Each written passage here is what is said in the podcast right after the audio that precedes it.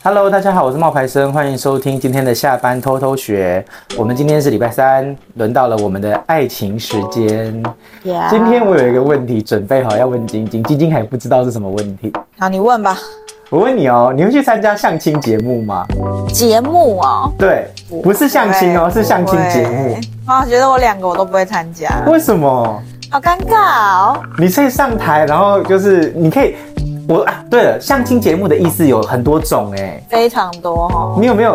哦，我想起来，我小时候看的那个相亲节目叫做《非常男女》，你听过吗？听过，但是我没看过。我有看过，我跟我爸爸妈妈小时候有看过。台湾的吗？台湾的，台湾的《非常男女》，然后他的主持人呢，我还记得哎，是胡瓜跟高怡平。嗯，然后他们有一句口号：“非常男女，有缘千里。”哦，你记得你你知道这句话吗？不知道。哈，广大的观众、广大的听众，你们记得这句话吗？如果你记得的话，你来跟我讲一下，因为晶晶跟我不是同一个年代的人。对，我们不是同一个年代的。对，我是那时候我小时候就记得“非常男女，有缘千里”。然后他，我记得他好像有五个单元吧。第一个单元就是一见钟情，就是他们先凭着第一眼的印象，然后他们好像一边好像各有十个人，然后他就会。就是男生十个，女生十个，然后一见钟情，就是说我看了你，然后我比如二号跟四号，男生的二号跟女生的四号，他们互相按了灯，嗯，然后他们就有可能 match 嘛，对不对？然后就可以见面嘛？没有没有，他们本来都都已经是、哦、已经见面了，一见钟情就是要先见面，哦、所以就是在节目上面先互看对眼了，然后按灯。但是因为你是四号女嘉宾嘛，嗯，那我是二号男嘉宾，那我按了你之后，可能会有一个。五号的男嘉宾也按你，嗯，那这个时候就是他就可以，就是大家就会争啊、抢啊，对。然后他有很多嘛，就一见钟情，非常话题。然后二见钟情，老实说到最后节目结束之前有一个非常速配，就是说最后你这样已经经过节目了，就是聊过这四次了，他们会彼此问一些问题哦，比如说，呃，那你觉得以后结婚之后要不要跟？婆婆住呢？这种观念上的，对对对对对对对，然后他们就要老实说这样子，就他们中间可能都不会联络，就是只有上节目的时候就一集哦，就是配合这个节目的进度在认识这样一集，然后有二十个人，就是十个十个这样子，然后在一集里面看会速配几对成功哦，很快哦，就一集。那你小时候看的时候有想说你有一天也要参加这样的节目？没有，我没有，我没有，我没想过，我没想过。我觉得会参加这种节目要有一点勇气。没有，他们有标准，就是我有上网去查了一下，就是原来上节目是有一些小标准的。这标准就是不能够木讷怯场，要敢讲，然后也要肯讲，不要词不达意。你不一定要长得非常的帅或者是好看，可是你不能够让人家看得很难过。哦，对，然后呢，我。印象很深的就是在二零零零年的时候，就是那个时候好像还有一集《非常男女》，他们有播出那个就是戏骨特辑，嗯、就他找了十个美国戏骨工程师回台湾来参加录影，哦，就引起了轰动。嗯哼，对，因为戏骨那个时候是高收入的代表。嗯，对对。对这个是我小时候的印象，但是他们这样子的节目有成功速配的很多啊，还有人结婚嘞，真的，对，还有结婚生小孩的，这可是五个单元就见五次，然后就不是不是不是是只见一次，只见一次？啊，不是有五个单元，对，但是五个单元是一集啊。啊，一集就可以搞定一个速配哦？不一定啊，有时候会都没有速配，有时候比如说他们会说现场来非常速配，然后他们就会说现在我们来看看现场有你们来，你猜。晶晶，你猜现在有几？你猜有几对速配？主主持人高一平可能就会说：“我觉得今天可能有三对速配吧，因为刚刚看起来那个二号跟四号啊，他们好像很合呢之类的。”听起来很像是把那种婚庆公司办的这种联谊搬到节目上来。对，然后感觉就是好像可能录影，可能录三小时吧。就是他就参加一个一个下午的活动，一天的活动，对，去去相相就是相亲啊。对对对，但是是在节目上。嗯，但是他们这样子。之后竟然有人配对成功，很多，哦然后还有人结婚，而且他们后节目后来还有做后续追踪，说非常男女他们的追踪，说这个他们是结婚了，然后生了小孩什么什么的，这听起来很促进生育率。对，可是不是？怎么不继续办呢？啊？可是因为后来高怡平她因为这样子，她自己她本来是排斥相亲的女人，嗯，她后来因为这样子就是。去相亲，然后嫁给一个富商，他就他就退出了。哦，原来是这样。这个是在九零年代的九零年代的时候的相亲节目。嗯、那我们时间再一换到了两千年，就是二零二二零零零年到二零一零年的时候，还有一个很有名的相亲节目，什么？中国的《非诚勿扰》。那不是电影吗？不是，它其实是综艺节目。哦，也真人秀吗？真人秀，它的呈现方式我也印象很深刻，因为它里面有一句名言，你一定听过。好，你讲。宁愿在 B N W 里哭泣，也不要在自行车上面笑。没有听过，你没听过？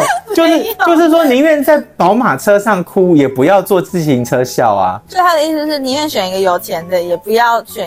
对，拜这这句话是一个女生说的，然后这是女生，这是一个参加节目的女来宾说的，然后这句话就让她被贴上了拜金女的标签。嗯，所以这这个这个节目的形式跟《非常男女》就不一样，《非常男女》是十个十个嘛，对不对？就互相配对嘛，对不对？这个不是，这个是一个男嘉宾，嗯，要上台，嗯，介绍自己。台下有二十四个女生，嗯，嗯，他们会通过亮灯跟灭灯的方式决定这个男嘉宾要可不可以留下来。嗯，到最后，比如有三个环节，第一个环节是爱之请回答，爱之再判断，爱之终决选，就是有三，如果这个男嘉宾通过了二十四个女生，对不对？那他通过了这三次的选择，他就可以跟其中还有亮灯的女嘉宾，他可以选一个。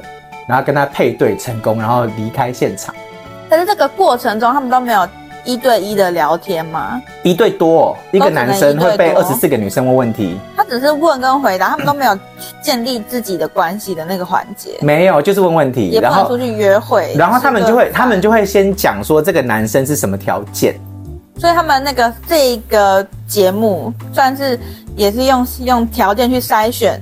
对象的，比如说好了，一开始，比如比如说我是要去上节目的男嘉宾，你是二十四个女嘉宾之一，嗯，好，那这个时候节目流程就会是，节目的那个主持人就会先 cue 男嘉宾出来说，让我们今天欢迎。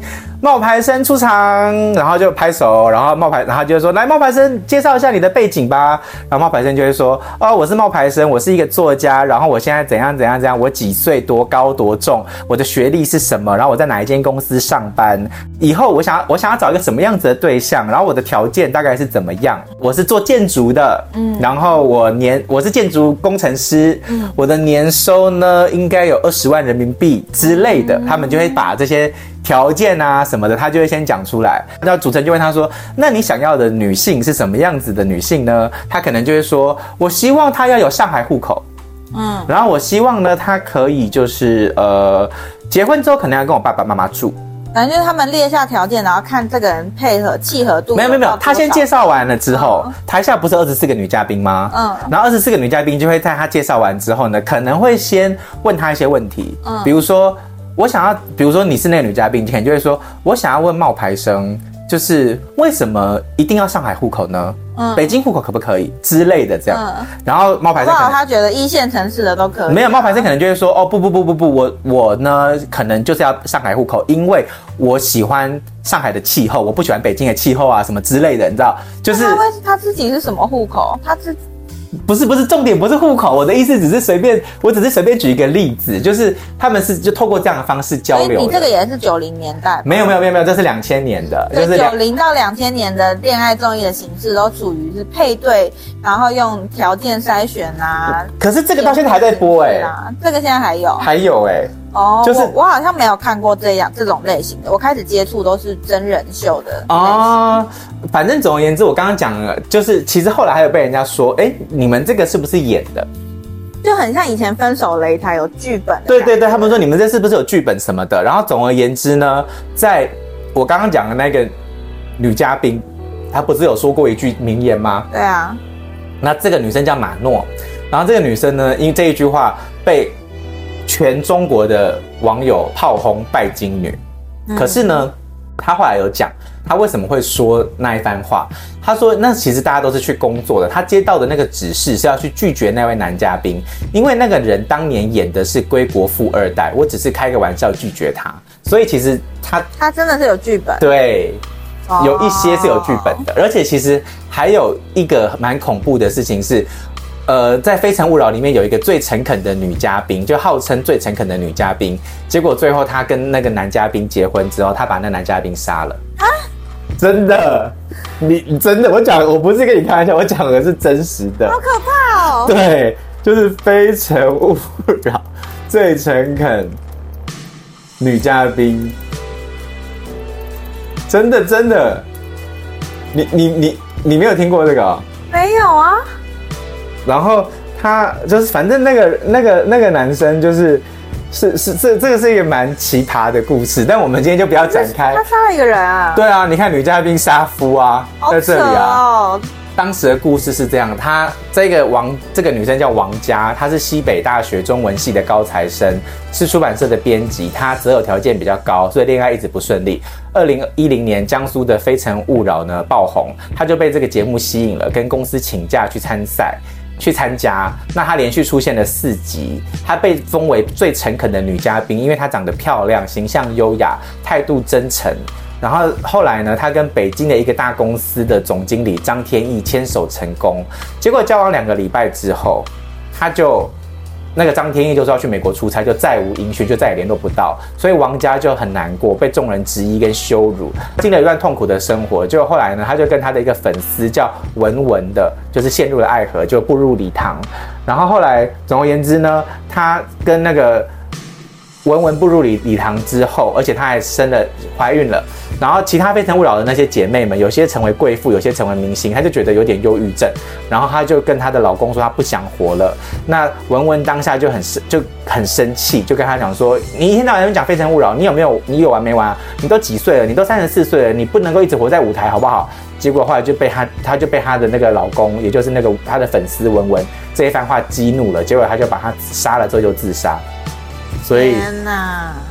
我本来没有想要讨论这个的，但是，对，这个是《非诚勿扰》里面其实有造成比较不好的社会现象，但是这个节目到现在好像还是有继续的在播。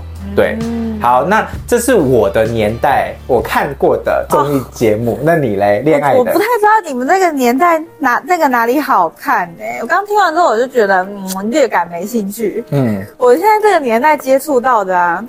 就是那种真人实境秀，就是很流行，一定要把一群男女关在一起住上个几天，一定要几天，对不对？一定要对，一定要住上几天，然后看看有什么汹涌的发展。因为其实我看过美国那种真人秀，也是那种恋爱的，嗯，他们会高，他们的意思是，像美国有一个很有名的叫做那个 America Next Top Model，就是全美超级名模生死斗。哦，那个我也喜欢看。对对对，可是他他他们的那些呃，因为他们也是二十四小时被跟拍嘛，对，所以其实他们有说过，就是一开始。你面对摄影机，你其实会比较拘谨，嗯，但是呢，当你习惯摄影机之后，二十四，他说你就已经不会 care。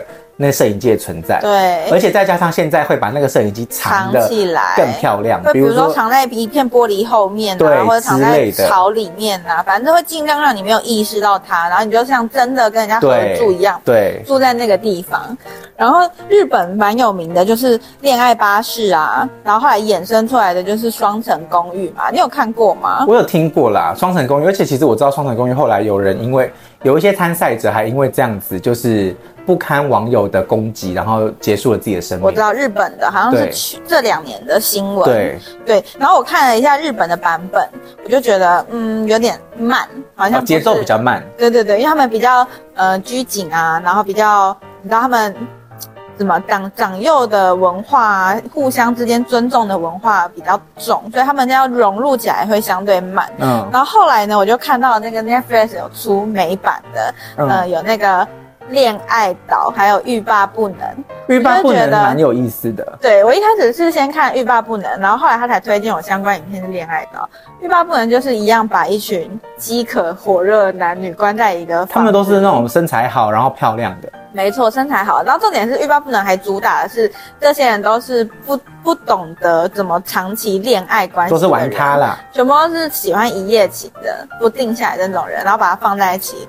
然后第一天他不告诉他们，他们是一个禁止有这些做爱行为的节目啊。对，然后他们第一天看到想说哇，每个都好正好辣，想说哎，我要涉猎哪一个男的，哪一个女的，嗯，嗯，然后。二十四小时一到，突然就有一一只，他们也不是真人哦，就有一只像是那种怎么讲，一个锥形的那种电子产品，突然从桌子上冒出来，说它是一个电子声控的，他就说我从现在开始会一举一动监视着你们，然后你不能亲嘴，不能爱抚。好像亲嘴会被扣钱还是什么？会，就他们这个时候才知道，因为他们误上贼船了。原来这么多可口的肉放在我眼前是不能吃的，不能吃的。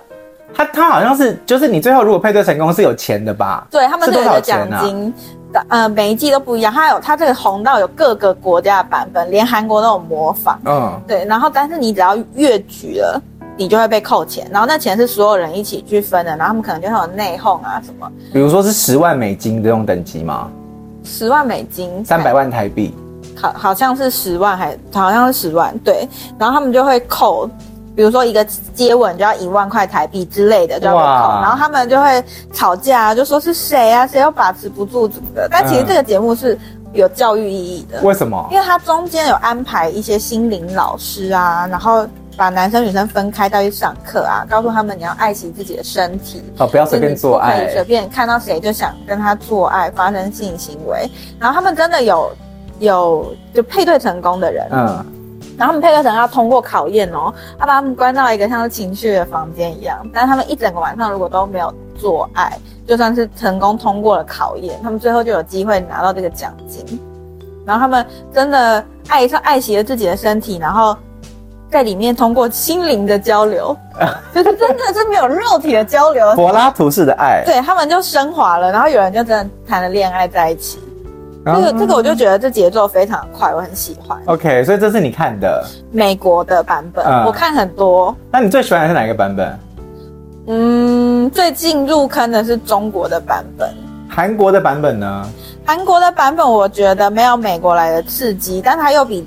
日本的来的节奏快一点点，韩国的版本就是那《单身即地狱》吗？对啊，也是 Netflix 的《单身即地》。哦，所以后来有一个很红的那个宋智宋宋智雅，对，就是这里面出来的嘛。没错没错。哦，那我有一点点觉得韩国的比较像是他们想要往演艺圈发展的人，参加这个节目会成为一个跳板，不是说他是要来谈恋爱的。其实刚刚我讲的那个《非诚勿扰》那一些女嘉宾，有一些也是这样。对，所以我后来就爱上看了另外一个韩版的，就是我之前分享有一个空姐啊，嗯、就是她找到真爱的故事，而且她是那种她好像找到一个弟弟吧，对对对对对，那节目是换成恋爱，她把已经分手的男女找了不知道可能六对吧，然后也是一样放在一个屋子里住一段时间，然后你要选择再续前缘还是跟新的对象发展，嗯，然后还有哦，我跟你讲哇，我真的涉猎好多。恋爱恋爱系综艺节目还有什么？还有什么？还有，嗯，中国还有那个什么半熟恋人，就是他有说什么要三十岁以上的比较成熟的哦，要成熟一点的，成熟的，然后就成熟的就不可能找二十岁的弟弟嘛，所以他们又衍生出了另外一个综艺，叫做《怦然心动的二十岁》，就只有十八到二十岁的年轻小朋友们。哦，所以有分不同的，就是不同年龄层的。对，他们三十岁的跟二十岁的。对，改成年纪去划分。我记得还有一个很有名的，就是是离婚的。离婚的那个好像是韩国也有，中国也有。有，然后是讲明星的，明星的，是明星的。他们本来是一对离婚的明星夫妻，对。然后他们好像找了三对离婚的明星夫妻，然后回来那个节目里面看会不会复合可能。对对对，可是他们那个就没有交叉配对，他们就是只有他们两个人。对对，然后我们刚刚讲的那些都是素人的。然后最近其实我觉得恋综有非常多的形态，有发展出同性的恋综节目。啊啊啊啊！像我们比较。熟悉的香港也有，嗯，香港有一个叫做《仔仔一堂》，然后它也是实境秀。那这个实境秀呢，是香港第一个男男配对的节目。然后呢，他们播出之后就有引发非常多的那个话题，嗯，而且他，其实你知道，一般那个是艺人是不会公开自己的同志身份的，鲜少啦，对，很少。你能够讲出来，可能就蔡康永而已吧，其他的真的也是不太会去讲。嗯，对，然后总而言之呢，就是这个节目后来有成功了配对了两个人，叫做 Ray 跟 Ken Kenny。嗯，Kenny 呢是一个私房菜餐厅的老板，他被冠以厨神的称号。嗯，然后他的节目呢，因为他因为这个节目的关系，他的私房菜生意就爆红，预约要排一个月。嗯，对，这是 Kenny。然后他后来呢还卖辣椒酱，你看他长这样子啊，这个是 Ray。嗯，你觉得帅吗？还行，浓眉大眼啊，浓眉大眼。嗯，然后 Ray 呢，他是一个美容业的业务经理，然后最后就跟 Kenny 在一起。他本身是单身五年，然后最后能够找到另外一半，他觉得说，哎，还不错。对，所以这是他们真的在一起了的样子。嗯，嗯，好，那男男的我知道韩国还有一个叫做《男人们的恋爱》，那个也是超红，因为好像韩国比较封闭一点，他们好像比较不能接受，就是关于对。摊开来讨论同性恋的议题，嗯、然后因为他们这是播在电视上的，啊，所以就引那个时候就引发了很多讨论，长辈之间就是会说这是老一辈跟新一辈的观念的冲突，讨论对话这样子。我想在香港那时候一定也是一样啊，因为应该都应该这个还是比较不能公开来讨论的，现在的感觉还是这样。恋综到底大家追的是那种真情实感，想要知道他们之后甜甜的恋爱，还是其实也是？有教育的意义，像我刚刚说，有一个是教大家爱护自己的身体啊，然后再来就是同同志、就是。可是我觉得那个欲罢不能，那个不是真的在教育意义，它只是那只是一个噱头哎、欸。哦，真的？我我没有觉得他，因为我有看啊，我没有觉得他其实有教育意义哎、欸。可是你当你看到两个浪子突然决定要不再继续跟别人调情的时候，你不会突然觉得？因为节目结束之后，他们还是一样啊。哦，对。那你后来，你不是有跟你爸爸最近在热烈讨论一个心动的信号？我跟你讲，心动的信号我已经听过好几年，因为他已经出到第六季，他最近就是热播第六季。嗯。然后前阵子不是父亲节嘛，我就回去跟我爸爸一起吃个饭，他就说我们一起看个电视吃饭。我想说，哎呦，我爸爸好久没有想说要跟我一起看个电视了，因为以前我们家看的可能都是麻将台之类的。嗯。结果他就是说。哦，我跟你说，今天晚上七点，《心动的信号》第六季更新了，我们一起看这个。然后我就说，哦，那时候也要从你更新的这一集开始看嘛。他说没有没有，我陪你从第一集开始看。我那时候心里就想说，为什么我要再从第一集 开始看呢、啊？